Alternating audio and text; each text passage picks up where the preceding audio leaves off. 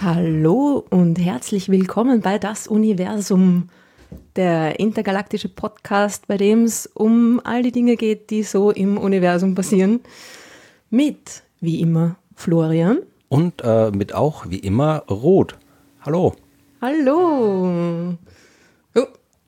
War nur kurz ein. Was war das? Ja, äh, ich habe den Regler zu früh aufgedreht. Ein Echo aus dem Universum. Schön, dass wir wieder beisammen sitzen. Mehr oder weniger. Ja, wie, elektronisch. Elektronisch, genau. Ja, es ist zwar, wäre zwar jetzt eigentlich schon wieder möglich, dass wir uns in real world, in real life treffen, aber ja, das kommt hoffentlich auch bald. Ja, da muss man wieder mit, mit, öffentlichen Verkehrsmitteln durch die Gegend fahren und dann. Nach Baden fahren. Ja, ne, ja, da kann man schon mal hinfahren, aber ich bin mir noch nicht sicher, ob ich das äh, gut finde, jetzt hier mit dieser ganzen Abschaffung der Maskenpflicht in den öffentlichen Verkehrsmitteln. Also in Österreich zumindest ist das äh, ab 1. Juli äh, passiert, dass niemand mehr Masken aufhaben muss. Also ja, bin mir noch nicht sicher. Ich meine, es ist natürlich unangenehm, es ist heiß, man kann nicht gescheit atmen, aber ich finde gerade bei öffentlichen Verkehrsmitteln, ja, ich meine, das ist äh, der Ort, wo sehr viele Leute äh, sehr eng beisammen stehen. Und das wird schon eigentlich Sinn machen, ja. ja also ich meine, man kann natürlich freiwillig eine Maske tragen. Ja. Ja, ja, ja, freiwillig, freiwillig ist immer schlecht, weil freiwillig machen mhm. die Leute meistens nichts äh, oder nur sehr wenig äh, solche Sachen. Aber ja, wir, darum gibt's ja Podcasts. Podcasts kann man sich komplett isoliert anhören und hört trotzdem andere Menschen. Also es ist quasi das ideale Medium für diese Zeit. Und wenn es um die Astronomie geht, ist es noch idealer, finde ich. Noch idealer. Und es geht natürlich auch heute wieder um die Astronomie. Ja, um was es sonst? geht um was sonst? Es geht ausnahmsweise mal nicht um Galaxien, sondern ich möchte dir eine Geschichte erzählen ja. über einen Stern. Uh, ein Stern. Ähm, Gibt es auch irgendwie. ja, ich Von all den Dingen da draußen, gerade ein ja, Stern. Ja, ich weiß nicht, ich finde ja Sterne. Ich weiß schon, du bist schon ziemlich äh, irgendwie äh, gut drauf mit Sternen. Du hast ja auch irgendwie dein letztes Buch über 100 genau. Sterne. Ich habe auch tatsächlich oder? mal, obwohl ich hm. Theoretiker bin und in der Theorie gearbeitet habe, ich habe tatsächlich am Ende äh, meine, meiner Zeit an der Uni in Jena, habe ich tatsächlich ein paar Nächte an der Sternwarte, Großschapphausen, an der Uni-Sternwarte beobachtet, also mit einem echten Teleskop, den echten Himmel. Und äh, mit den Daten, die ich da äh, gesammelt habe, sind dann auch Echte wissenschaftliche Daten? Artikel veröffentlicht worden, auf denen dann auch mein Name steht. Das heißt, es gibt, glaube ich, drei wissenschaftliche Fachartikel äh, zu Beobachtungen, wo ich mit drauf bin. Also ich bin sowohl Theoretiker als auch Beobachter, belegt durch mhm. Veröffentlichungen. genau, und wenn man da so drauf hinweisen muss, dann ja, ist schon okay, brauchst dich nicht rechtfertigen. Du kennst dich schon ziemlich gut aus mit Sternen und ich glaube, du kennst wahrscheinlich äh, auch die, äh, vielleicht kennst du die Geschichte. Ja, es kommt drauf an. Also es gibt schon viele Sterne, ich kenne nicht alle. Ja, nein, es geht um einen ziemlich bekannten Stern. Es geht um einen extrem coolen Stern. Also eigentlich im wahrsten Sinne des Wortes cool ein kühlerer Stern als die Sonne. Okay. Äh, dafür ist er aber trotzdem ungefähr 10.000 Mal so hell wie die Sonne in Wirklichkeit und äh, ungefähr auch ähm, ja, 1000 Mal so groß im Durchmesser. Okay. Nein, sagt mir gerade nichts. Das heißt, eine Million Mal, äh, Million, Milliarde, eine Milliarde Mal so groß, volumenstechnisch also hat eine Milliarde mal das Volumen der Sonne. Also ein sehr großer und ein sehr kühler Stern. Das ja. schränkt es noch nicht ganz ein. Wie weit ist er denn weg?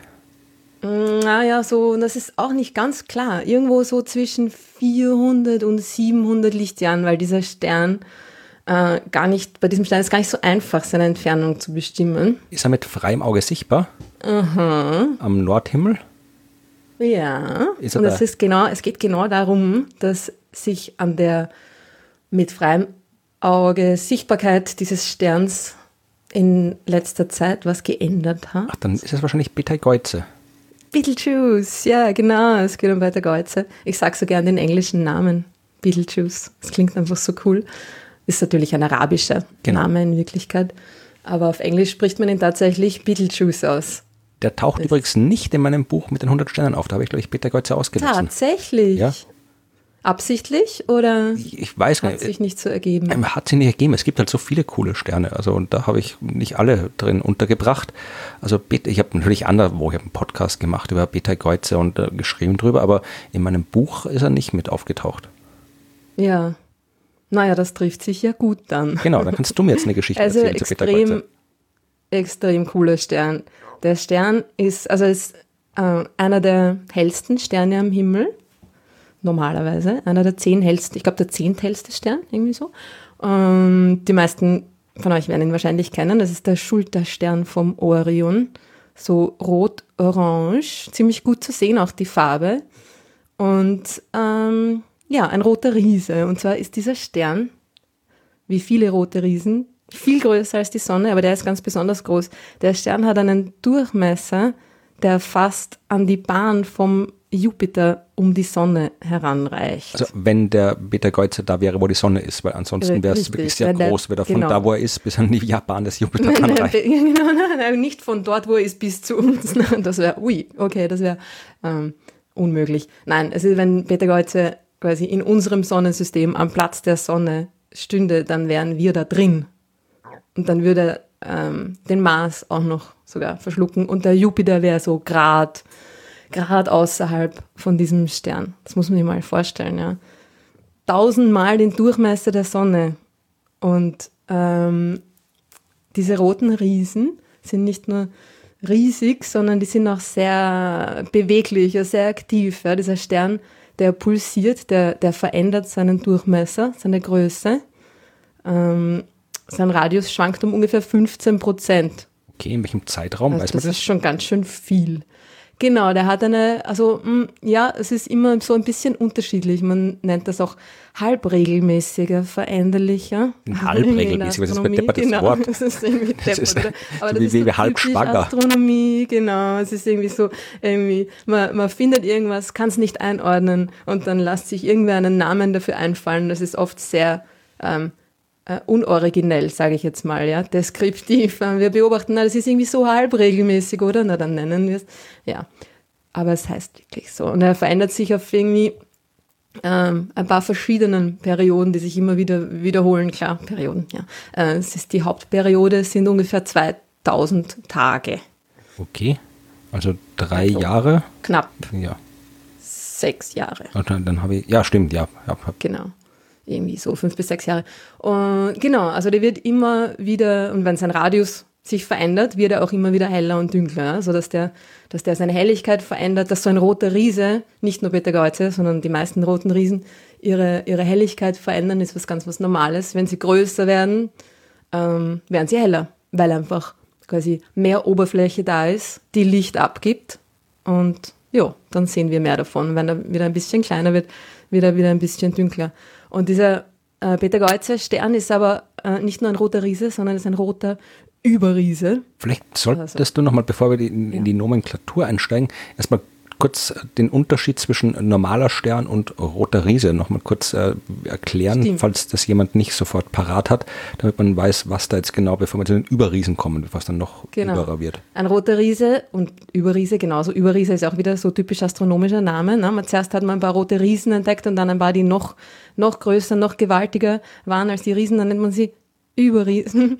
Ähm, die sind eigentlich auch ganz normale Sterne in dem Sinn, dass das allen Sternen im Laufe ihres Lebens quasi passiert. Es ist eine Phase in der Sternentwicklung. Also die Sonne ist quasi ein normaler Stern, ist so äh, in der Mitte ihres Lebens gerade und ähm, befindet sich im Gleichgewicht. Jeder quasi normale Stern ähm, befindet sich im Gleichgewicht und äh, verwandelt Wasserstoff in Helium und dabei wird ein bisschen Energie frei und die strahlt er ab. Und irgendwann aber ist, geht dieser Wasserstoff dann zur Neige oder es ist quasi so, es ist weniger davon da als am Anfang und zu wenig, als dass der Stern diese, diese Energieerzeugung, diese Kernfusion aufrechterhalten könnte.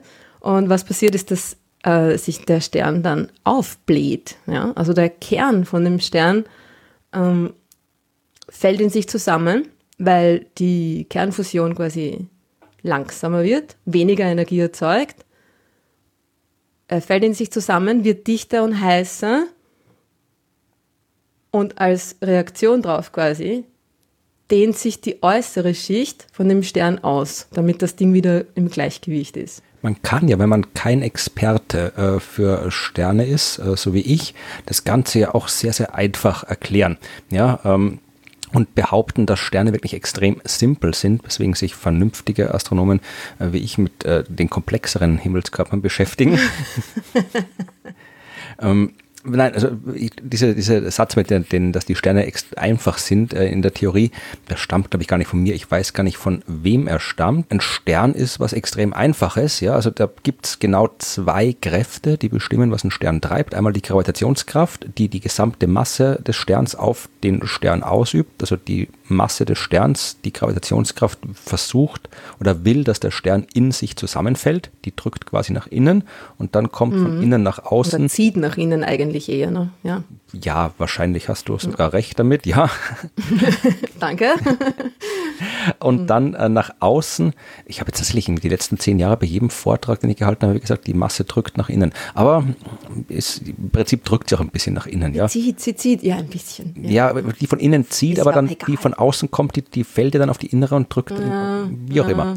Aber jedenfalls, wir haben die Gravitation, die eine nach innen gerichtete Kraft ausübt. So ist und es die Strahlung des Sterns, die ja aus dem Kern kommt. Und diese Strahlung drückt jetzt tatsächlich von außen, also von innen nach außen auf die Materie. Also die Gravitation geht nach innen, die Strahlung drückt nach außen und normalerweise hält sich beides die Waage, solange mhm. die Energieproduktion normal läuft und wenn sich an der Energieproduktion im Kern was ändert, dann ist das Gleichgewicht auch gestört und dann hängt es davon ab, was genau passiert, ob mehr oder weniger Strahlung aus dem Kern rauskommt und je nachdem äh, wird der Stern dann größer, wenn mehr Strahlung rauskommt und die Strahlung stärker als die Gravitationskraft ist, oder wird kleiner, wenn ähm, die Gravitationskraft größer ist als die Strahlung, die rauskommt.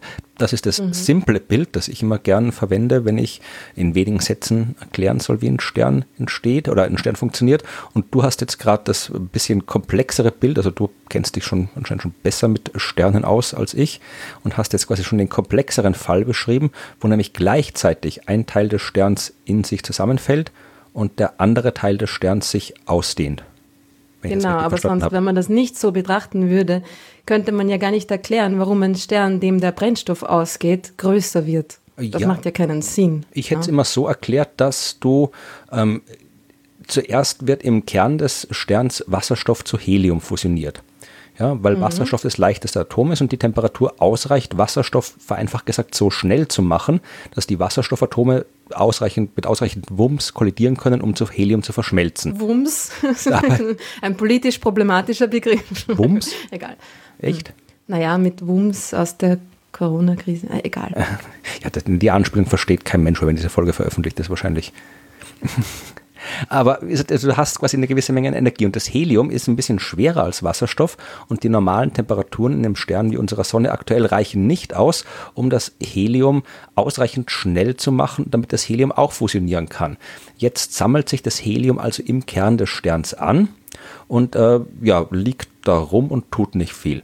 Irgendwann geht der Wasserstoff im Kern des Sterns aus und die Strahlung, die nach außen dringt, wird geringer, weil weniger Wasserstoff fusioniert werden kann. Jetzt äh, kann quasi die Gravitation kurzfristig äh, die äh, Überhand gewinnen drückt oder zieht oder was auch immer sie tut, äh, jedenfalls sorgt dafür, dass der Kern äh, im Stern komprimiert wird, stärker als vorher. Dadurch wird es dort mhm. heißer und zwar so mhm. heiß, dass jetzt auch anfangen kann, äh, das Helium anfangen kann, miteinander zu fusionieren. Und wenn das Helium mhm. fusioniert, wird auch Energie frei und zwar mehr als bei der Wasserstofffusion. Das heißt, das Helium brennt heißer und deswegen äh, kommt jetzt mehr Strahlung aus dem Kern nach außen als vorher, wodurch die mhm. Strahlung wieder die Überhand gewinnt und der Stern anfängt sich auszudehnen. So habe ich das immer erklärt. War das falsch oder? Ja, Nein, nein, aber das okay. ist ja eh mehr oder weniger das, was ich auch gesagt habe. Ne? Ach so, okay, Na, dann passt sie. Genau, also das, der Kern zieht sich zusammen, wird dichter, heißer ich habe nur, ich habe vergessen, die, die nächste Phase der Kernfusion quasi ähm, zu erwähnen. Aber du hast recht, natürlich ist es so, dass dann ähm, er, er, nicht nur ähm, dichter und heißer wird, weil er sich zusammenzieht, sondern weil dann auch die nächste ähm, Stufe der Kernfusion beginnt und dann ähm, ja, tritt diese Energie nach außen quasi in Kontakt mit der äußeren Hülle und die dehnt sich aus, ja, genau. Und das geht ja in, in, in mehreren Phasen dann quasi vor sich. Und dadurch kommt es ja auch dann zu dieser ganzen Veränderlichkeit. Ne? Das ist irgendwie auch ein ziemlich komplizierter Mechanismus, warum diese Sterne überhaupt so ihre, ähm, ihre Größe verändern. Ne? Und das ist, muss ich ehrlich zugeben, auch etwas, wo ich mich nicht super gut auskenne.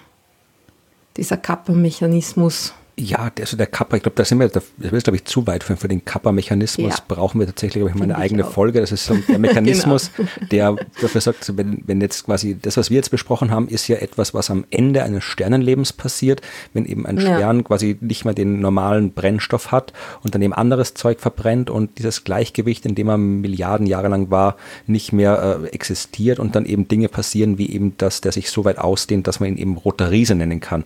Äh, der Kappa-Mechanismus, der spielt eine eine Rolle, wenn es um Sterne geht, die halt schon während ihres normalen Sternenlebens ständig größer und kleiner werden und ständig oszillieren. Und das sind wieder ganz andere Sachen. Also ich habe mich mhm. tatsächlich mal damit beschäftigt, weil ich damals an der Uni in Jena für eine Vorlesung mal mit Studenten und Studentinnen gemeinsam einen Wikipedia-Artikel, glaube ich, geschrieben habe über den Kappa-Mechanismus. Mhm. Also äh, es kann gut sein, wenn ich dann jetzt irgendwie irgendwann mal Stehe. in der Wikipedia nachschaue, was das genau nochmal ist, dass ich dann das, was ich damals irgendwie reingeschrieben habe.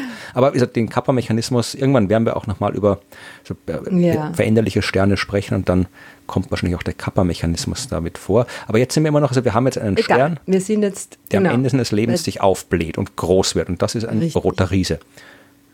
Genau. Und, und je nachdem, wie viel Masse dieser Stern hat, kann er quasi mehr und mehr Phasen dieser, dieser Kernfusion quasi durchmachen. Er geht immer äh, zu schwereren Elementen über. Wenn dann das Helium zum Beispiel aufgebraucht ist, dann geht es weiter mit ähm, Kohlenstoff, Stickstoff, Sauerstoff und so weiter. Und bei den meisten roten Riesen, wie auch bei der Sonne zum Beispiel, ist das dann ähm, ziemlich schnell vorbei, sagen wir so. Ne? Und die Sonne wird sich auch sehr stark aufblähen, wird quasi äh, an die Erde heranreichen, an die Bahn der Erde. Äh, aber sie wird nicht so riesig wie Beta-Kreuze. Und das sind einfach diese, diese Überriesen, die wegen ihrer hohen Masse auch in ihrem Kern höhere Temperaturen erzeugen können. Weil und mehr Masse von außen nach innen gedrückt richtig, wird oder gezogen drückt, wird. Genau. Ach, das ist Gewölbe. Den ganzen schönen Vortragsflow gestört, den oh. ich mir in den letzten zehn Jahren angeeignet habe.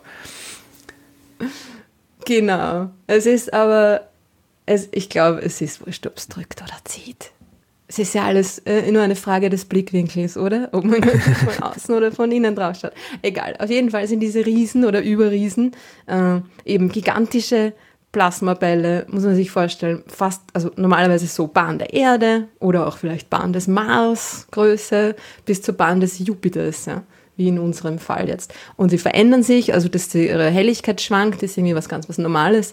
Ähm, nur ist bei Peter Kreuze diesen Winter was Besonderes passiert. Der Stern hat ziemlich plötzlich extrem stark an Helligkeit verloren. Also viel stärker als seine, seine, normale, seine normale Schwankung. Ja. Normalerweise schwankt er irgendwie ein paar Zehntel einer Magnitude. Also das ist diese Helligkeitsskala in der Astronomie. Also so, dass man mit freiem Auge kaum bemerkt, oder?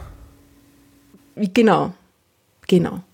Also vielleicht, wenn man da super, weiß ich nicht, Amateurastronomen, die diesen Stern lieben und ihn irgendwie jeden zweiten Abend fotografieren, vielleicht hätten die das gemerkt oder würden die das merken. Aber in dem Fall war das eine Helligkeitsveränderung, die ähm, fast, es war fast ein Drittel, also fast ein Drittel seiner Helligkeit gesunken. Also er hat fast zwei Drittel seiner Helligkeit verloren.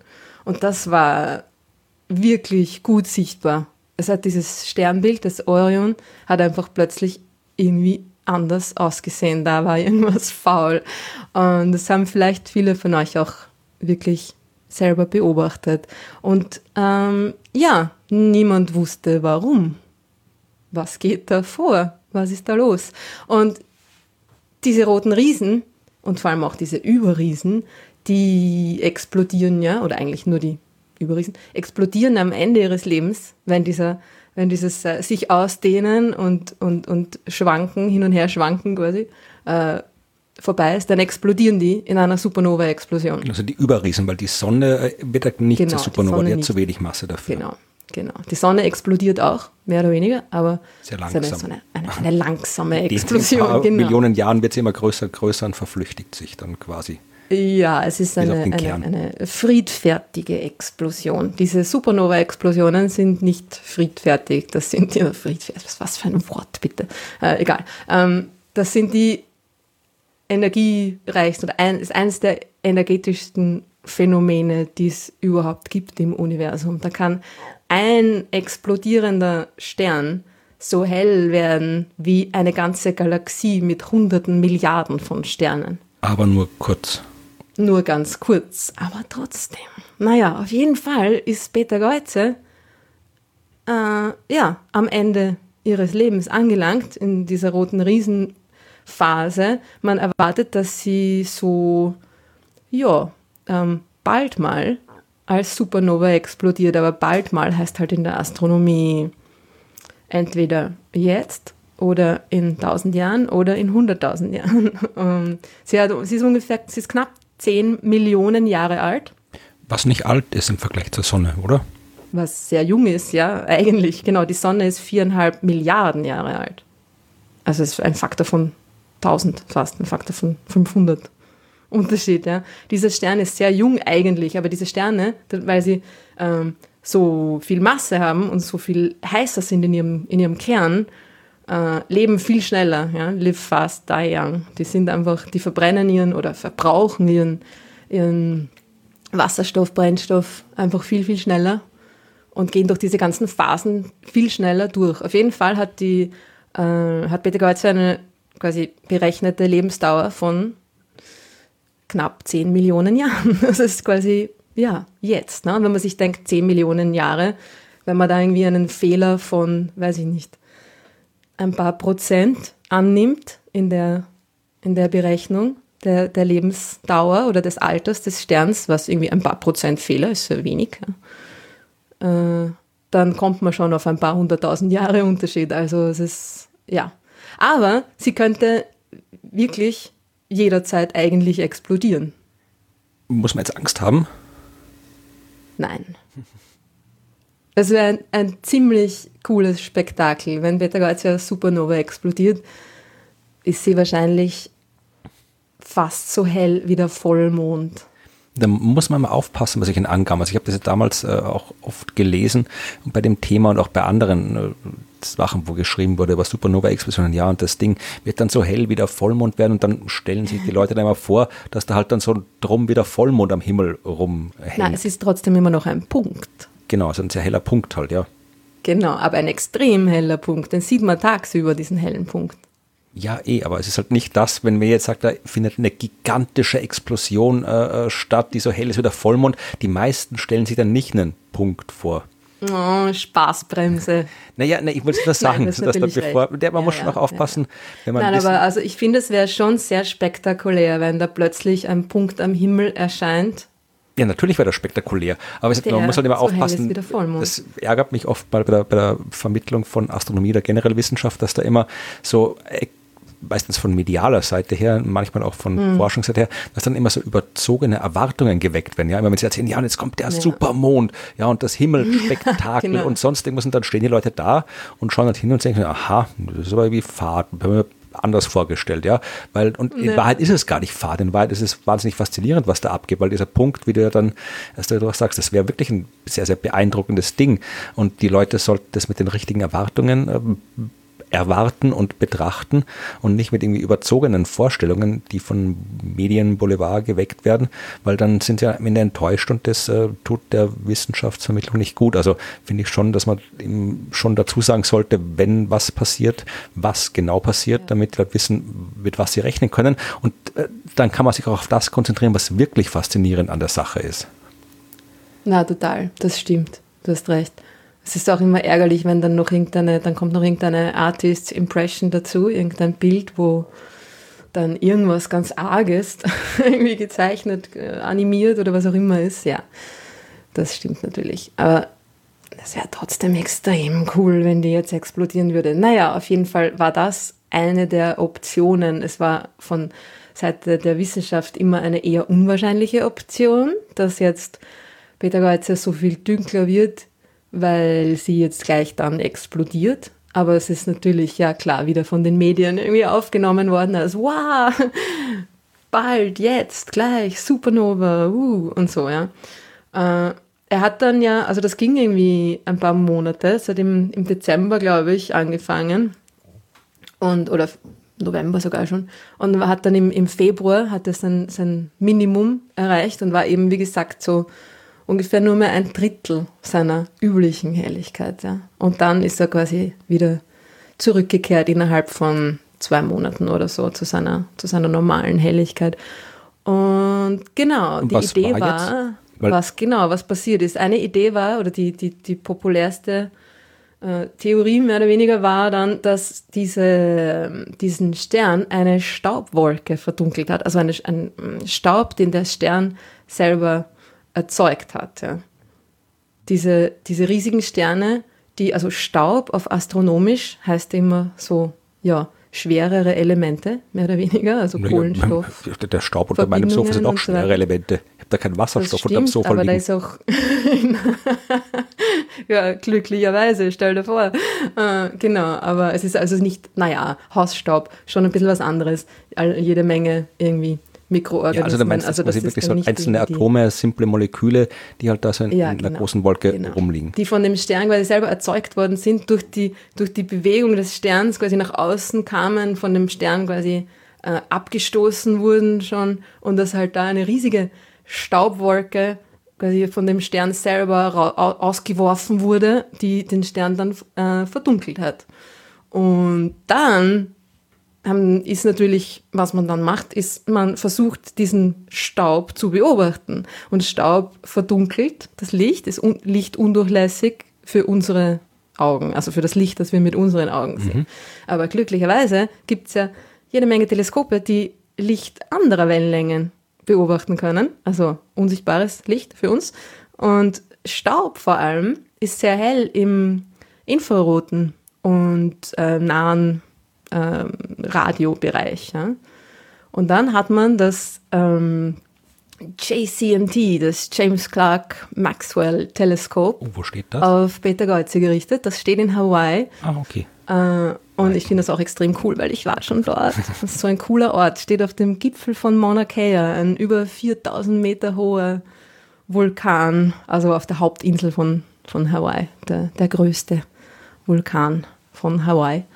Ähm, und ist ein großartiges Teleskop, ist äh, ein, das größte Singletisch ähm, Submillimeter-Teleskop. Das ist immer noch so äh, äh, Rekorde, sehr eingeschränkt. Ne? Genau, also es ist 15 Meter im Durchmesser. Es, es, es schaut aus wie eine riesige Satellitenschüssel von 15 Metern Durchmesser. Ja, also ein Hochhaus quasi. Ja ist schon ziemlich cool. Und beobachtet, also Submillimeter heißt einfach, die Wellenlänge ist quasi knapp unterhalb von einem Millimeter. Und das ist irgendwo so gerade so zwischen, zwischen Infrarot und Radiobereich, mehr oder weniger. Und in diesen Wellenlängen strahlt der Staub sehr hell, weil der Staub die Energie, die er quasi absorbiert, auch wieder irgendwo loswerden muss. Ne? Also der Stern genau. Staub heiß und der Staub kühlt wieder ab und Richtig. diese Wärme, die abgibt, die kann man mit dem Teil beobachten. Genau, so ist es. Und wenn da jetzt eine riesige Staubwolke um Beta-Geuze herum äh, sich ausgebreitet hat, dann müsste, das, müsste man das dann mit diesen Submillimeter-Beobachtungen natürlich sehen. Da müsste man müsste das heller aussehen. Und genau das war aber nicht der Fall. Kein der Stern hat sich genau im Submillimeterbereich auch genauso verdunkelt wie im optischen Bereich. Okay. Also Staub war es nicht. Und das eigentlich das einzige, einzige Erklärung, die noch übrig bleibt, ist, was auch mit, mit den optischen Bildern, die man von Peter Geuzer in der Zeit gemacht hat, ganz gut übereinstimmt, ist, dass das ein gigantischer Sternfleck war. Oder Sternflecken, Stern, ein Komplex an Sternflecken. Das ist ja, kennt man eigentlich häufiger unter dem Namen Sonnenflecken. Das ist halt dann das, wie es bei unserer Sonne heißt. Aber alle Sterne haben Flecken.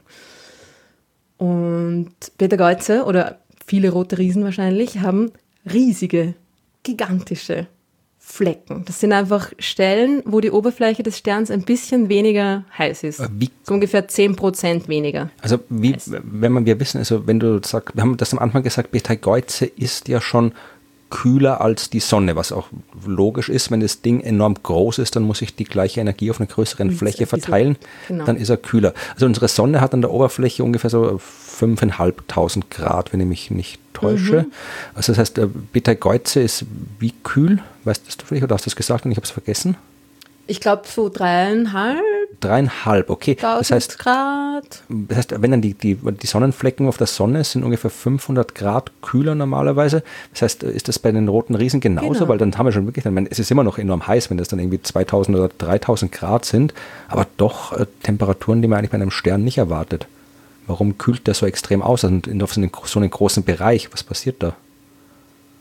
Du meinst, wenn der Stern sich ausdehnt? Nein, aber warum? Also, Oder der Sonnenfleck selber? Ja, der Sonnenfleck ah. selber. Bei der, also bei der Sonne ist ja klar, da, da wird das quasi, da gibt es halt jede Menge Magnetfelder und magnetische Aktivitäten im Inneren der Sonne durch die ganzen mhm. elektrisch geladenen fließenden Gasströme und ab und zu verhalten mhm. sich diese Magnetfelder so, dass heißes Material am Aufsteigen aus dem Inneren gehindert wird. Dann kühlt es da ja, aus. Genau. Ist es der gleiche Mechanismus es auch bei roten? Es ist genau der gleiche okay. Mechanismus. Es ist halt so, dass bei, bei diesen roten Riesen eben, weil sie ein bisschen kühler sind, diese diese Bewegung des Materials, die nennt man Konvektion, die, ähm, die, noch, die ist noch viel stärker. Diese Konvektionsströme, dieses Aufsteigen und Absinken der Materie in dieser äußeren Hülle dieses gigantischen Sterns äh, ist viel umfangreicher. Und äh, darum sind diese Sternflecken dann auch dementsprechend viel größer, wenn das Material quasi am Aufsteigen gehindert wird durch die, die magnetische Einwirkung dieser, also es sind einfach dort, wo die Magnetfeldlinien quasi sich, sich überlagern, überschlagen und so. Und da wird das Material eben am Aufsteigen gehindert und es wird halt quasi gleich ein riesigerer Strom an Material irgendwie. Das hat man ähm, beobachtet blockiert. oder hat man das jetzt quasi einfach nur, weil man alles andere ausgeschlossen hat, hat man gesagt, das muss jetzt das sein? Oder hat man auch wirklich von irgendwelchen Indizien oder Daten, dass es wirklich ein Sternfleck man hat ist? Peter Geuze auch ähm, beobachtet, optisch quasi, und man sieht da das waren Bilder eben vom, äh, vom VLT, vom Very Large Telescope, der ESO in Chile. Und da sieht man, dass quasi der Stern irgendwie asymmetrisch ist. Also das eine Hälfte vom, ich glaube Dezember oder Jänner war das, dieses Bild, wo dann, wo man sieht, das ist ein, also schon eine Kugel, ein Kreis, aber die obere Hälfte des Sterns ist hell und die untere Hälfte des Sterns ist wesentlich dünkler. Das heißt, man kann bei das Peter hätte jetzt natürlich auch diese Staubwolke sein können. Ja? Also man kann das nicht in der, man kann diesen Stern, weil er eben doch recht weit von uns weg ist, knapp 500 Lichtjahre, nicht jetzt ähm, im, im, so im Detail beobachten natürlich wie die Sonne. Ja? Man sieht, es ist einer der wenigen Sterne übrigens, wo man überhaupt ein aufgelöstes Bild bekommen kann, weil er eben so groß ist. Ja? Aber sonst sind Sterne ja auch, die meisten Sterne, im, sogar im Teleskop, immer nur Punktquellen, weil sie halt klein sind, weit weg sind, also klein ausschauen. Ja. Und man sieht auf diesem Bild zwar so ähm, die obere Hälfte und die dunklere untere Hälfte, aber man sieht jetzt nicht die, ähm, die Strukturen, ne, die man auf der Sonne sieht. Also die haben beobachtet, der Stern ist, wir sind jetzt Stern und wir sehen ein Stück vom Stern ist äh, dunkler als normal und das kann entweder ja. sein, weil irgendwas vorm Stern rumhängt, das uns den Blick verstellt, ja. oder weil der Stern selbst dunkler ist und dann haben sie geschaut, Richtig. hängt da was rum, ist da Staub und dann war da kein Staub, also haben sie gesagt, okay, dann muss das halt äh, der muss Stern selbst sein. die Oberfläche des Sterns also selber sein. Genau. Okay. Und es sind Sternflecken, die ungefähr zwei Drittel der Oberfläche des Sterns ausmachen. Hat man sowas also schon. Gigantisch. Hat man gewusst, dass es sowas geben kann? Weiß ich nicht. Ich glaube nicht. Ich auch nicht, darum habe ich gefragt. Vielleicht schon. Gute Frage eigentlich, ob man das bei einem anderen roten Riesen auch schon. Ich meine, es gibt, ähm, es gibt Sterne, die riesige Sternflecken haben. Da müssten wir jetzt den Albert fragen. Ja, ein anderer. ist aber leider nicht da. Unser Astronom Mist ist leider nicht da. Ich war ihn gerade letztes Wochenende besuchen, hätte ich ihn fragen sollen eigentlich. Ähm, ja, der hat sich eben mit äh, Sternen mit besonders großen Sternflecken beschäftigt. Äh, Ja. ja. Wir klären das vielleicht. Äh, ich schicke eine Frage. Aber zwei Drittel der Oberfläche, hm. glaube ich, ist schon ziemlich, ja, größer als, als man das bis jetzt beobachtet hat, ja. Ist das ein Anzeichen für irgendwas? Also, dass es dann vielleicht doch bald was wird mit der Explosion oder geht es jetzt und dann ist er wieder normal? Ja, ich glaube, die lösen sich dann halt einfach wieder auf. Normalerweise äh, sind diese, diese Sternflecken ja dann irgendwie, also es ist ganz unterschiedlich, ne? Sind, können ein paar Tage oder ein paar Monate überleben. Und ein, ein Sternfleck von einer dementsprechenden Größe hat wahrscheinlich eine längere Lebenszeit, aber er hat sich dann eben, wie gesagt, äh, das Ganze ging dann von November bis April oder so. Und das passt eigentlich auch ganz gut zu den, zu den Lebensdauern von den größeren Sternfleckenkomplexen irgendwie. Also ist das Rätsel um Beta-Geuze jetzt äh, gelöst oder gibt es noch offene Fragen? Ist eigentlich gelöst. Also es ist natürlich, jetzt könnte man noch versuchen, da irgendwie mit anderen Methoden noch ein, ein höher aufgelösteres Bild zu bekommen von der Oberfläche. vielleicht war es doch ein Riesenraumschiff. Ist es nicht der Safford Bible Brox von, von Peter Geuze? Ich glaube schon, ja.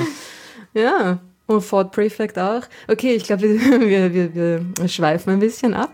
Ja, aber ich habe es extrem cool gefunden und ich habe es auch cool gefunden, weil da auch Wissenschaftler von der University of Manchester beteiligt waren bei der Forschung und das ist ja der Ort, wo ich auch selber mal gearbeitet habe, ein paar Jahre lang.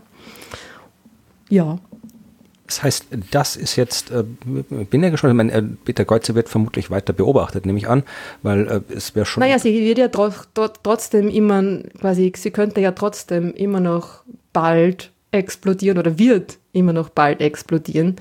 Also ja, wahrscheinlich halt nicht mehr in unserer Lebenszeit. Ich würde jetzt. Aber es bleibt weiterhin spannend, natürlich. Ja, ich würde jetzt dem, der Hörerschaft gerne sagen, ja, schaut euch, äh, Peter Geuzer, schaut euch den Orion an. Vielleicht sah, der, schaut er zufällig gerade hin, wenn das Ding explodiert. Aber Orion ist ja ein klassisches Wintersternbild. Ich weiß gar nicht, ja. du, ist es, äh, ist, ist, kann man einen Teil davon auch im Sommer sehen?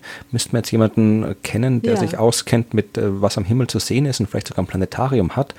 um das ab und zu mal in seinem eigenen Planetarium den Himmel beobachtet. Ja, denn man kann den so, hm, naja, ab Spätsommer dann in der Früh wieder sehen. Okay. Also er geht dann so im, müsste ich jetzt auch genau nachschauen, aber im August, so ab Mitte August kann man ihn dann wahrscheinlich schon um, ja, 4 Uhr in der Früh, kurz vor Sonnenaufgang, dann schon wieder aufgehen sehen am Osthorizont. Und es ist eh Peter Geuze der erste Stern, der vom Orion aufgeht. Also genau. Äh, ab Ende August für die Frühaufsteher oder die Spätschlafengeher ist er wieder zu sehen. Ja, schaut hin, vielleicht äh, seid ihr ja zufällig gerade die Ersten, die sehen, wie das Ding explodiert. Äh, wie gesagt, das ist äh, schon der Wahnsinn. Ja, das also, ich hoffe, es wär, wir warten ja, glaube ich, schon seit, im, im Schnitt heißt es ja, glaube ich, irgendwie so alle 100 Jahre mindestens eine äh, Supernova-Explosion in unserer eigenen Milchstraße. Ich glaube, die mhm. letzte, die beobachtet ist, war irgendwo Anfang des 17. Jahrhunderts. Da hat noch irgendwie Kepler beobachtet, das Teil. Und seitdem, äh, ja, ja, ich glaube 16 irgendwas. Also ich glaube, Kepler's Nova war nur die 16 ja, ich sage gar nicht, weil ich wieder falsche Jahreszahlen sage, sage ich Anfang des 17. Jahrhunderts. Aber ich glaube, wir wirklich, wir warten schon ewig. Ich meine, wir haben 1987 die in der Magellanischen Wolke gehabt, aber das ist ja quasi eine genau. Nachbar-Satellitengalaxie der Milchstraße. Und vermutlich hat es welche gegeben in der Milchstraße, die wir halt nicht bemerkt haben, weil die irgendwo in der Ecke waren, wo halt zu ja. viel Staub und andere Ecke. Krempel dazwischen waren, die wir nicht gesehen haben. Aber ja, also es ist, äh, irgendwann muss die nächste große Supernova kommen, die wir auch mit freiem Auge sehen können. Und das ist ja wirklich fies. Ich meine, damals, als äh, Kepler da Anfang des 17. Jahrhunderts hingeschaut hat, ich meine, da hat man gerade mal das erste Teleskop gehabt und hat, da hat man noch keinen blassen Schimmer gehabt, was diese Sterne eigentlich sind. Ich meine, das Ding heißt ja auch Nova, weil sie geglaubt haben, da ist ein neuer Stern. Darum heißt mhm. dieses Phänomen Supernova, weil sie gedacht haben, da ist was Neues. In Wahrheit ist es ja ein alter Stern, der verschwindet, also das Super Ende. Oldie, ja. Ja, also wir haben damals, als die letzten Menschen diese so eine Supernova sehen konnten, haben die keine Ahnung gehabt, was abgeht. Mittlerweile haben wir Ahnung, was abgeht. Wir haben Teleskope noch und nöcher auf der Erde am Himmel. Wir könnten das Ding studieren wie nur was und das äh, kommt nicht. Ja, also es ist schon ein bisschen frustrierend. Aber ja. Wer weiß. Bald. Ja, bald. Bald astronomisch auf jeden Fall. Bis dahin äh, müssen wir unsere Fragen, was Beta Kreuzer und die Supernova angeht, noch unbeantwortet lassen. Aber ja. äh, um Apropos diese Fragen. Elegante Überleitung, mhm. goldene Brücke mhm. zu nutzen, äh, ja, wir fordern die Hörerschaft ja immer auf, Fragen äh, an das Universum zu stellen, also Fragen an fragen.dasuniversum.at zu schicken, damit wir sie beantworten können, sofern wir dazu in der Lage sind. Und das haben netterweise äh, Menschen getan und tut das bitte auch weiterhin. Und äh, die Frage, die wir heute beantworten zu versuchen, lautet folgendermaßen. Also Thorsten hat uns geschrieben, und zwar folgendes der Mond hat praktisch den gleichen Durchmesser von der Erde aus gesehen wie die Sonne. Das sieht man bei Sonnenfinsternissen. Ich kann die Wahrscheinlichkeit nicht berechnen, dass es Zufall ist, scheint wenig wahrscheinlich. Das hat Thorsten geschrieben und das ist ja. eigentlich auch keine Frage, aber äh, wir beantworten die nicht gestellte Frage trotzdem. Äh, ja. Also wie ist ah, das? Ah, super, ist eine, ist eine großartige ja. Frage. Dann ich finde vor allem immer, wenn ähm, der Zufall drin vorkommt, das ist eigentlich dort, wo die Wissenschaft beginnt. Ne? So, Moment mal, das kann doch jetzt kein Zufall sein, oder? Und ja, dann ist es aber nicht. trotzdem oft so, dass es sich herausstellt, vielleicht ist es ja doch Zufall. Ich finde immer, dass der Zufall der, die, die größte unterschätzte Kraft im Universum ist. Also Kraft unter Anführungszeichen. Ist natürlich keine Kraft, die. Drückt oder zieht äh, der Zufall? Die, genau, er drückt, er drückt. Ähm, und die, es ist die eine, unterschätzte Wirkungsweise, sagen wir mal so, oder eine unterschätzte Art, wie Dinge einfach passieren im Universum. Die Sache mit dem Mond ist natürlich, es ist schon lustig, ja, dass wir genau jetzt gerade die Sonne und den Mond so als diese zwei gleich großen Gegenpole fast schon haben. Und ich glaube, das hängt auch damit zusammen, dass dann Leute oft sich denken, ja, die Sonne sieht man am Tag und den Mond sieht man in der Nacht. Die sind irgendwie so, diese zwei Lichter am Himmel. Ja, wenn Mond die nicht genau gleich Tag. groß wären, eben sieht man genauso am Tag. Ja, die Sonne sieht man nicht in der Nacht, aber man den sieht Mond den Mond sieht äh, oft am Nachmittag, am Vormittag, ähm, genau. Äh, das heißt, ich glaube, dass wenn die nicht zufällig die gleiche Größe hätten, und jetzt sage ich es schon zufällig, äh, dann wäre dieses, dieser, dieser, dieser, dieser Dualismus auch gar nicht so stark aufgekommen. Also ich finde es irgendwie ist, ist ein gutes Beispiel, wie sehr uns das auch prägt naja, in unserer Sicht des, des mir, Universums. Bin mir gar nicht sicher, ob das jetzt wirklich was mit der Größe so stark zu tun hat. Weil natürlich ist klar, meine, dass die Sonne von Anfang an wichtig für uns Menschen ist, ist logisch, weil die Sonne halt die Sonne ist und ohne die wird gar nichts laufen auf der Erde. Und der Mond ist natürlich aber wenn auch, der Mond viel kleiner wäre zum Beispiel, dann wäre er jetzt nicht so. Ja, aber man, er wäre halt trotzdem noch sichtbar ja, und wir haben ja prominent. Dann, aber zumindest wenn der Mond ist halt mal da, solange er sichtbar ist, gilt der, kann man ihn verwenden und wurde auch verwendet im, das heißt ja nicht umsonst Monate, was wir haben, weil natürlich, mhm. äh, und der, der von Anfang an als Taktgeber, als Zeitgeber verwendet worden ist, also für Kalender ja. und allen anderen Kram. Also es ist nicht so äh, verwunderlich, dass gerade die beiden so relevant sind in der Kultur, in der Religion und so weiter, äh, dass sie ja. die beiden, vielleicht sollte man noch mit der Größe das nochmal äh, noch mal klären. Also es ja, geht, es ist ja die, wirklich so, dass der Mond äh, jetzt gerade in unserer Zeit die, die gleiche Größe wie die Sonne hat. Und er war ja. Also, Entschuldigung, bevor das hast du schon zweimal gesagt, dran. musste ich kurz ja. unterbrechen. Also, der Mond hat nicht die gleiche Größe wie die Sonne. Die Sonne ist 1,4 Millionen Kilometer im Durchmesser, der Mond äh, dreieinhalbtausend Kilometer. Also, die haben nicht Größe. scheinbare, ja. Nein, das eine ist eine Steinkugel, dreieinhalb 1000 Kilometer groß, so groß wie Europa. Das andere ist ein gigantischer Plasmaball mit eineinhalb Millionen Kilometer. Natürlich sind die beiden sehr Aber unterschiedlich. Der kleine Steinball ist halt nur 400.000 Kilometer weit weg und die große Plasmakugel mhm. 150 Millionen Kilometer weit mhm. weg. Und deswegen erscheinen beide in der gleichen Größe an unserem Himmel. Also der Mond erscheint äh, größer, äh, weil er uns nahe ist und die Sonne erscheint halt kleiner, weil sie weiter weg ist. Aber sie erscheinen beide gleich groß und die Frage ist jetzt, Warum? Genau. Es ist das Zusammenspiel von äh, Größe und Entfernung von den beiden jeweils, die äh, diese relativ gleiche Größe, scheinbare gleiche Größe ergibt. Und das ist aber wirklich etwas, das nicht so bleibt und auch nicht immer so war. Der Mond war viel näher an der Erde dran, wie er entstanden ist. Der ist ja aus einem riesigen Einschlag entstanden, darüber weißt du wahrscheinlich noch mehr als ich. Ein, ein Protoplanet, also ein Planet, den es jetzt nicht mehr gibt, der sich dann leider nicht mehr weiter zu einem fertigen Planeten entwickeln konnte, weil er in die Erde hineingekracht ist, ja, ist in die Erde hineingekracht und hat quasi äh, das ein Stück aus der Erde oder viel Material quasi ähm, mitgenommen, rausgeschleudert, ist äh, zum Teil auch mit der Erde irgendwie verschmolzen und hat äh, aus den, den Resten dieser Kollision dann den Mond gebildet. Und ähm, er ist am Anfang sehr schnell, hat am Anfang sehr schnell die Erde umkreist und hat aber schon durch diese starke Anziehungskraft oder die, unter, den Unterschied in der Anziehungskraft die Erde abgebremst. Und als Reaktion drauf hat sich der Mond von uns entfernt. Gezeiten. Und er entfernt sich immer noch. Genau. genau, Gezeitenreibung nennt man das. Es ist irgendwie so, dass, das, dass der, der Mond ja irgendwie die Erde ein bisschen ähm, quetscht und dehnt, erzieht oder drückt. Immer wieder die gleichen Dinge. Äh, man sieht das hauptsächlich an den Meeren, weil die halt leichter zu bewegen sind quasi. Ja? Aber ähm, es kommt durch diesen, durch diesen Unterschied im, im, im Radius der Erde quasi, ja, durch zu unterschiedlichen äh, Kräften. Ja, unterschiedliche, unterschiedliche Bereiche der Erde sind unterschiedlich weit weg vom Mond. Nah. Und genau. weil die Kraft, die Gravitationskraft vom Abstand abhängt, wirkt die Gravitationskraft, die der Mond auf die Erde ausübt, an unterschiedlichen Punkten der Erde unterschiedlich stark.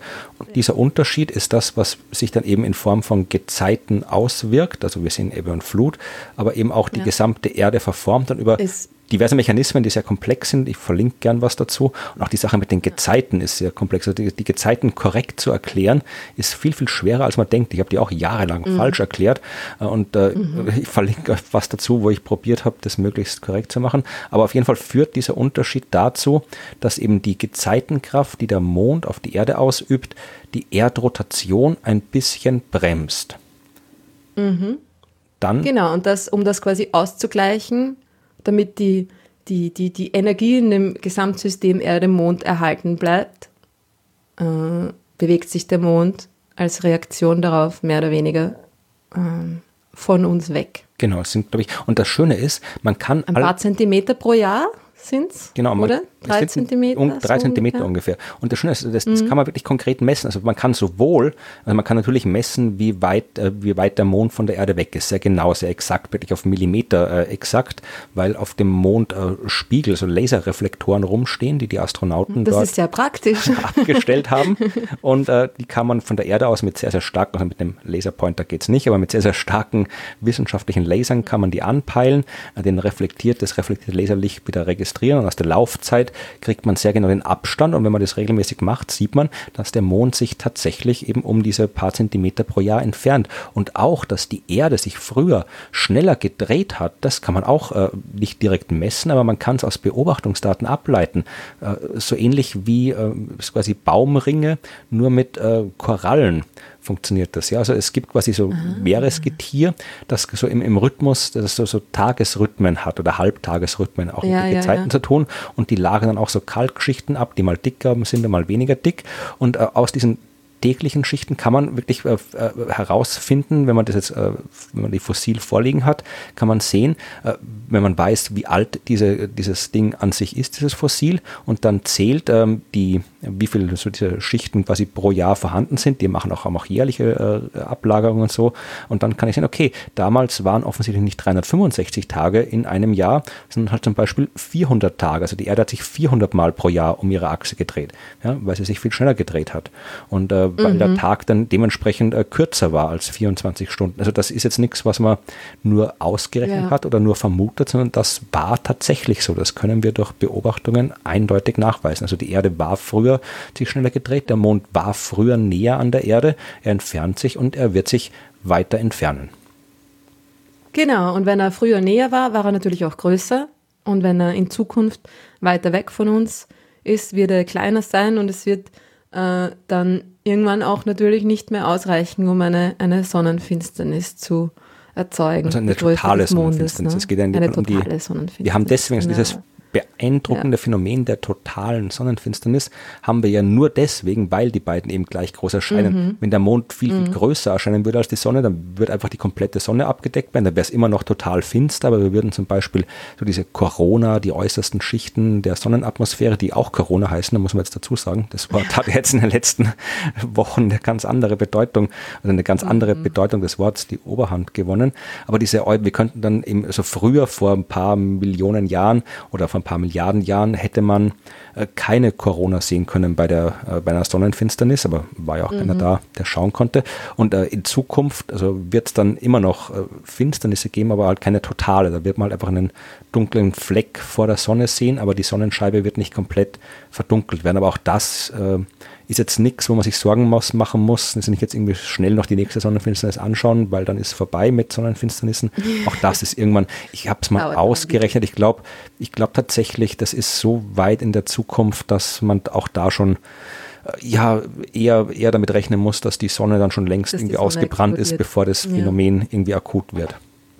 Genau, da ist auch wieder die Verbindung, ja. Also um die Frage schlussendlich zu beantworten, ja, es ist tatsächlich Zufall, dass wir genau in der Periode leben, in der der Mond so weit von uns weg ist, dass er gleich groß erscheint wie die Sonne. Ja, und das ist ein sehr schöner Zufall. Äh, ich sollte ich fragen, wie groß, wenn die Wahrscheinlichkeit ausrechnen, was Thorsten ja auch noch angegeben hat, äh, könnte ich jetzt, ich würde gerade sagen, dass es vielleicht nicht unbedingt sinnvoll ist, die Wahrscheinlichkeit auszurechnen, beziehungsweise es wäre dann vermutlich eine sehr hohe Wahrscheinlichkeit, dass es wirklich äh, per Zufall so ist, weil ja das Zeitfenster äh, doch sehr, sehr groß ist. Ja, also das sind natürlich einige Millionen, Milliarden Jahre, die halt da der Mond gerade scheinbar so ist von der Größe her, dass wir das äh, quasi, dass wir sie halbwegs gleich groß nennen können und dass äh, wir halt da gerade drin liegen, okay, da hätte man schon irgendwie, da hätte die, das Leben deutlich früher entstehen müssen oder irgendwie aus welchen Gründen auch immer erst deutlich später entstehen müssen, also wirklich ein paar Milliarden Jahre früher oder später entstehen müssen. Also ja, also das ist. Ja, noch dazu hätte der Mond ja auch von Anfang an quasi kleiner genau. sein können. Ja, das sind wieder andere, ja, als da kleiner Himmelskörper entstehen können oder als noch größer. Ne? Insofern da eine Wahrscheinlichkeit anzugeben, hängt von so vielen Annahmen ab, dass es dann auch wieder einfach irgendwie. Aber es ist, so ja, es ist macht, ja. tatsächlich Zufall. Viele Dinge im Universum mhm. sind Zufall. Juhu, ich finde den Zufall super. Ja, ist auch gar nicht. ja, wir haben dem Zufall viel zu verdanken. Absolut dann äh, ja, danke für diese schöne Frage, die ich ist eine schöne Geschichte ist, äh, darstellt, die man da erzählen kann, die immer, äh, die, die Menschen auch wirklich interessiert. Ich habe das ja auch schon oft erzählt, diese Geschichte mit äh, großer Mond, kleiner Mond, Gezeiten und so weiter. Äh, also das ist eine schöne Geschichte, die man eigentlich, wie man sieht, immer wieder erzählen kann, weil es äh, ja Sonnenfinsternisse, Mond und Sonne die Objekte sind, die die Menschen anscheinend wirklich interessieren. Und vielleicht habt ihr auch so schöne Fragen, äh, schickt sie uns. Wir, ich habe schon eine Liste mit Fragen. Also wir haben schon einige Fragen bekommen. Wir können leider nicht immer alle Fragen beantworten. Wir überlegen uns mal was. Vielleicht machen wir mal eine Sondersendung, wo wir dann nur die aufgelaufenen Fragen beantworten und sonst nichts machen. Mal gucken. Aber Oder vielleicht machen wir mal Quick Question Round, wo man genau. halt dann irgendwie nur so, jeder hat irgendwie fünf Sätze zum Beantworten einer Frage oder so. Ja, wir überlegen uns was, wie wir das machen mit den vielen mhm. Fragen. Aber schickt uns bitte weiter eure Fragen Fragen, fragen at dasuniversum.at und wir schauen, dass wir sie beantworten können. Oder ihr könnt uns dann irgendwie auch bei den üblichen anderen Kanälen, Facebook, Twitter, Instagram erreichen. Die ganzen Kontaktmöglichkeiten könnt ihr in den Shownotes nachlesen. Und was ihr auch nachlesen könnt, dort sind die Möglichkeiten, äh, mit uns persönlich in Kontakt zu treten oder uns persönlich sogar zu sehen, äh, sofern äh, wir entsprechende Auftritte haben. Ruth ist mit dem mobilen Planetarium unterwegs. Äh, ich weiß nicht, wann du wieder wo unterwegs bist. In Weidhofen an der Ips. Warst du schon unterwegs? Hast du schon weiter für die Zukunft äh, diverse Auftritte, die die Öffentlichkeit auch, äh, die Öffentlichkeit auch teilhaben kann? Oder ist es noch es ruhig ist, im Sommer? Ähm, noch ruhig im Sommer. Ich habe ein paar private Veranstaltungen. Das hilft es dem gibt Publikum aber nichts. dann, das hilft dem Publikum nichts. Das Publikum kann natürlich seine eigene private Veranstaltung mit mir organisieren. Äh, Öffentliches es. Ui, da müsste ich jetzt in meinen Kalender schauen. Äh, Anfang September gibt es äh, ein großes Sommerfest in Wien, wo ich auch sein werde. Das ist im Währinger Park. falls den jemand kennt, im 18. Wiener Gemeindebezirk. Und äh, ja, bis dahin Geht noch viel Zeit. werden sich genau und vielleicht noch andere Dinge auch noch ergeben. Es ist ja leider im Moment das meiste an so öffentlichen Veranstaltungen abgesagt. Äh, aus gutem Grund natürlich. Ja, was Aber nicht ja, abgesagt dauert ist. noch ein bisschen, was, bis das alles ähm, Was- wieder anläuft. was wieder angesagt ist und was schon angelaufen ist. Äh, Ich kann nämlich jetzt tatsächlich äh, zur Abwechslung auch mal wieder öffentliche Veranstaltungen ankündigen. Äh, Ankündigen kann ich sie auf jeden Fall, wer stattfinden, tun sie hoffentlich auch. Und zwar gibt es auch in Wien, momentan findet äh, das meiste in Wien statt, bis ich irgendwo weiter in die Welt hinausreisen kann, wird noch ein bisschen Zeit vergehen. Aber in Wien gibt es direkt an der Donauinsel, also am Wasser, eine nette äh, Location, die Usus am Wasser heißt. Und dort wird den Sommer über diverse Kultur stattfinden, jede Menge irgendwie Musik, Kabarett, Kunst und andere Sachen. Und äh, an den vier Freitagen des August, also am 7., am 14., am 21. und am 28. August, werden dort die Science Busters auftreten. Es ist eine kleine Location, weil große sind noch zu unsicher momentan. Also es sind so ungefähr 100 Leute, die da Platz haben und es ist äh, Open Air. Das ist auch wichtig, weil in Innenräumen mit 100 Menschen ist eher ungut, sich aufzuhalten. Es ist Open Air. Äh, es ist eine Open Air Bühne. Das ist trotzdem überdacht, soweit ich weiß. Und 100 Leute können da in ausreichend sozial distanzierten Abständen zuschauen, was ich mit meinen Science Busters Kollegen treibe. Ich weiß noch nicht genau, wann ich dort sein werde. Also wir werden dort in wechselnden Besetzungen auftreten an diesen vier Freitagen. Ich weiß noch nicht genau, an welchen der Freitage ich mit dabei sein werde. Aber so oder so wird es ein spannendes Programm werden. Wir werden ein bisschen was von dem erzählen, was wir in unserer aktuellen Show zum Klimawandel äh, schon äh, ja ausgearbeitet haben. Die ist ja unterbrochen worden. Wir werden auch äh, das ganze Material verwenden und aufarbeiten, das wir jetzt anlässlich der Corona-Pandemie gemacht haben. Also es wird so ein bisschen Klimawandel, ein bisschen Corona sein, also lauter lebensfrohe, schöne Themen, die wir da Juhu, kommt die Sonne auch vor? schauen wir mal, äh, die wir da auf die Bühne bringen. Also wenn ihr Lust habt und in Wien oder Umgebung seid und an einem Freitag im August euch am Wasser in Wien ein bisschen was auf äh, amüsante, ist das lustige ein neues Weise. Lokal? Ich Das gerade einfach meine. Werbepitch hier unterbrechen. Was soll denn das? Er hat schon lang genug gedauert. Hab- Nein, natürlich. Ich kenne es nicht, das Lokal. Ja. Also ich weiß nicht, ob es neu ist oder nicht. Äh, Ich kenne es nicht, aber ich werde es kennenlernen, wenn ich dann dort auftrete. Es Ja. schaut zumindest sehr Ja, nett cool. aus. Komme ich auch gleich hin. Ja, mach das. Also den ersten, den ersten Freitag im August bin ich nicht da, aber den zweiten. Cool, dann sehen wir uns dort. Wahrscheinlich, ja. Und vielleicht sehen wir auch den einen oder die andere aus der Hörerschaft. Es würde uns freuen. Und äh, bis dahin gibt's noch die eine oder andere Folge dieses Podcasts und mit neuen Geschichten, mit neuen Fragen, mit Ruth, mit mir und mit einer Verabschiedung an Ende, so wie jetzt. Macht's gut. Ciao.